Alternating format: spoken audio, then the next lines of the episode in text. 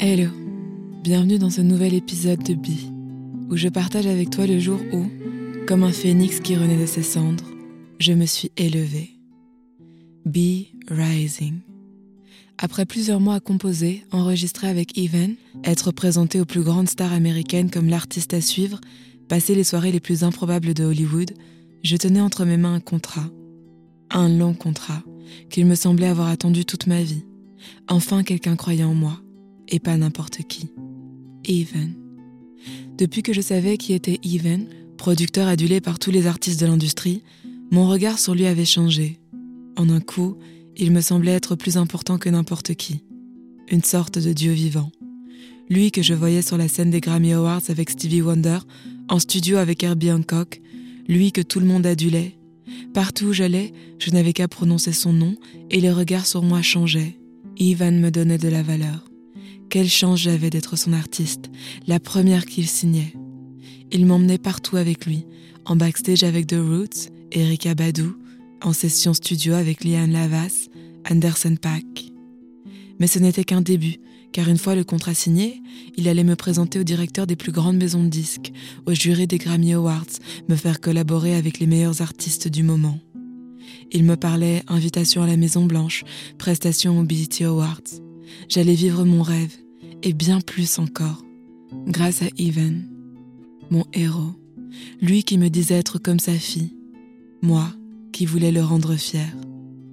Un soir sur la route, il m'a dit Tu vas être une star, Loubiana. Et de là où j'étais, je pouvais les voir, ces étoiles briller. Elles ne m'avaient jamais semblé aussi proches. Ivan par-ci, Ivan par-là, mes journées ne tournaient qu'autour de lui et quand nous n'étions pas ensemble, je décomptais les jours avant nos prochains rendez-vous. Elle était comme ça, notre relation. Je me sentais redevable, incrédule que quelqu'un comme lui m'accorde autant d'intérêt. Je passais mon temps à lui dire merci, impressionné et ébloui par le simple fait d'être en sa présence. Et ça, Ivan l'avait remarqué. Lors de nos sessions, c'était lui qui décidait de tout. Un hochement de tête de sa part, et je savais si j'étais sur la bonne voie ou si je devais tout recommencer. Ce que Ivan disait, je faisais. C'était lui qui savait. Inutile d'avoir mon propre avis quand on a la chance d'avoir un Ivan à ses côtés. Quand il produisait mes titres, il se mettait dans sa bulle, casque sur la tête, barricadé derrière ses claviers, dos tourné. Impossible de lui parler. Et à coups de yeah, battements de pieds, mélodie fredonnée, j'essayais de deviner ce qu'il était en train de créer, attendant qu'il ait fini pour me laisser écouter et esquisser alors un grand sourire, impressionné pour oser dire quoi que ce soit. C'était Ivan quand même, le meilleur producteur d'Hollywood, évidemment que c'était parfait. Enfin, c'est ce que je me persuadais de croire. Car au fond, je sentais bien que quelque chose n'allait pas. Je n'étais pas entièrement convaincue de ce son très new soul, très expérimental qu'il voulait me donner. Mais je savais que Ivan avait horreur des sonorités européennes, qu'il trouvait ringardes, et que la musique africaine ne lui parlait pas. C'était sûrement à moi de m'adapter, If you want to make it in America, Lubiana, this is how you must sound, me disait Ivan. Il connaissait ce métier mieux que moi, après tout. Mais comme à chaque fois que je refoule mes émotions et que je ne m'écoute pas, c'est mon corps qui finit par me parler. À coups de fatigue et maux de tête intenses durant nos sessions studio, je refusais d'admettre l'évidence. C'est quoi ces caprices? Qui suis-je pour remettre son travail en question? Moi qui hier encore payais 20 dollars pour chanter quelques chansons? Mes proches, eux aussi impressionnés par le palmarès de Ivan, étaient du même avis. Ça doit être le stress, Loubi. Tu te mets trop de pression. Oui, ça doit être ça. Je n'allais pas risquer de contrarier l'une des personnes les plus importantes du milieu à cause de simples maux de tête et sentiments d'inconfort. Pour le même prix, il pourrait aussi bien se dire que je n'ai pas les épaules pour ce métier et me laisser tomber. Ce serait alors retour à la case départ.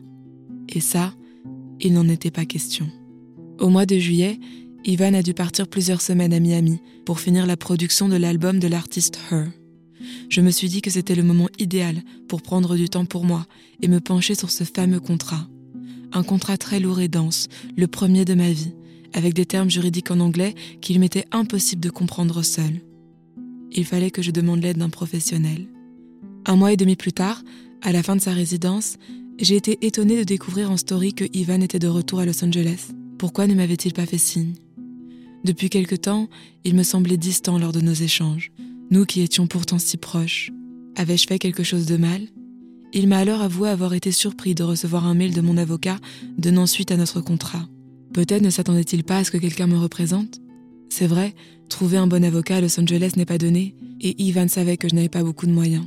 Mais c'était sans compter sur Gary, un avocat réputé de Beverly Hills en droit d'artiste, batteur à ses heures perdues, que j'avais rencontré lors d'un open mic. Touché et impressionné par mon histoire, il avait accepté de me représenter et de n'être payé qu'une fois mon contrat signé. En plus, lui et l'avocat de Ivan se connaissaient très bien, puisqu'ils avaient traité plusieurs affaires ensemble. C'était parfait. Mais étonnamment, cela ne semblait pas plaire à Ivan, qui depuis que nous avions entamé les discussions juridiques, se montrait fuyant, annulant une à une chacune de nos sessions studio, prétextant des rendez-vous ou enregistrements de dernière minute avec d'autres artistes. Au téléphone, il était évasif et ne répondait que très furtivement à mes questions. Lui qui me disait être comme sa fille se désintéressait de moi. Et cette ignorance, pire que la haine ou le dédain, était comme des coups de couteau jetés en plein cœur. Qu'avais-je fait pour mériter une douleur pareille? En plein été, Los Angeles ne m'avait jamais paru aussi sombre. Un jour, je reçois un coup de fil de Gary, mon avocat. Il souhaite me voir. Je me souviens de cette discussion comme si c'était hier. De ces mots. Écoute, Lubiana, j'ai eu un retour de l'avocat de Ivan, et je vais être très honnête avec toi. Ivan ne lâchera pas. Nous n'arriverons pas à modifier le contrat. C'est tout ou rien. Signer avec Ivan, c'est te garantir un succès certain. Il a les relations, les contacts pour te mener très haut. Mais à contrario, tu dois accepter de tout lui céder, car il s'agit ici d'un contrat d'exclusivité. C'est-à-dire que ta musique, ta voix, ton image seront à jamais les siennes. Tu lui donneras tout, et il possédera l'entièreté de ton art. Loubiana, tu sais que je t'apprécie, et je veux être transparent avec toi. C'est un mauvais contrat. Maintenant, deux options s'offrent à toi, et je vais te les présenter comme ceci. Imagine qu'il s'agisse d'un mariage, car c'est bien ce que ce contrat signifie. Une union à vie. Soit tu veux te marier à tout prix, et même si c'est la mauvaise personne, tu te dis que c'est mieux que rien, soit tu décides de continuer ta vie seule, sans savoir ce que demain te réserve, mais avec l'intime conviction que tu mérites et trouveras mieux. Mais sache qu'une fois ta décision prise, il n'y aura pas de retour en arrière. À ce moment-là, j'ai revu tout mon chemin défiler devant mes yeux, ma quête de soi. Mes doutes, mes échecs, mes désillusions, mes peurs, mes leçons, et cette promesse que je me suis faite, celle de me respecter, de suivre mon intuition et de m'aimer, coûte que coûte. Aujourd'hui, j'avais l'occasion de me donner la plus belle et étincelante preuve d'amour, en me choisissant moi, envers et contre tout. J'ai regardé Gary droit dans les yeux. Il m'a souri. Il savait.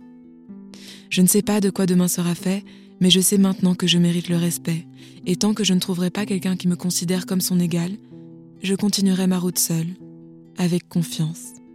Et rien, ni personne, ne saura m'éloigner de mon rêve. En quittant le cabinet de Gary, j'ai fondu en larmes.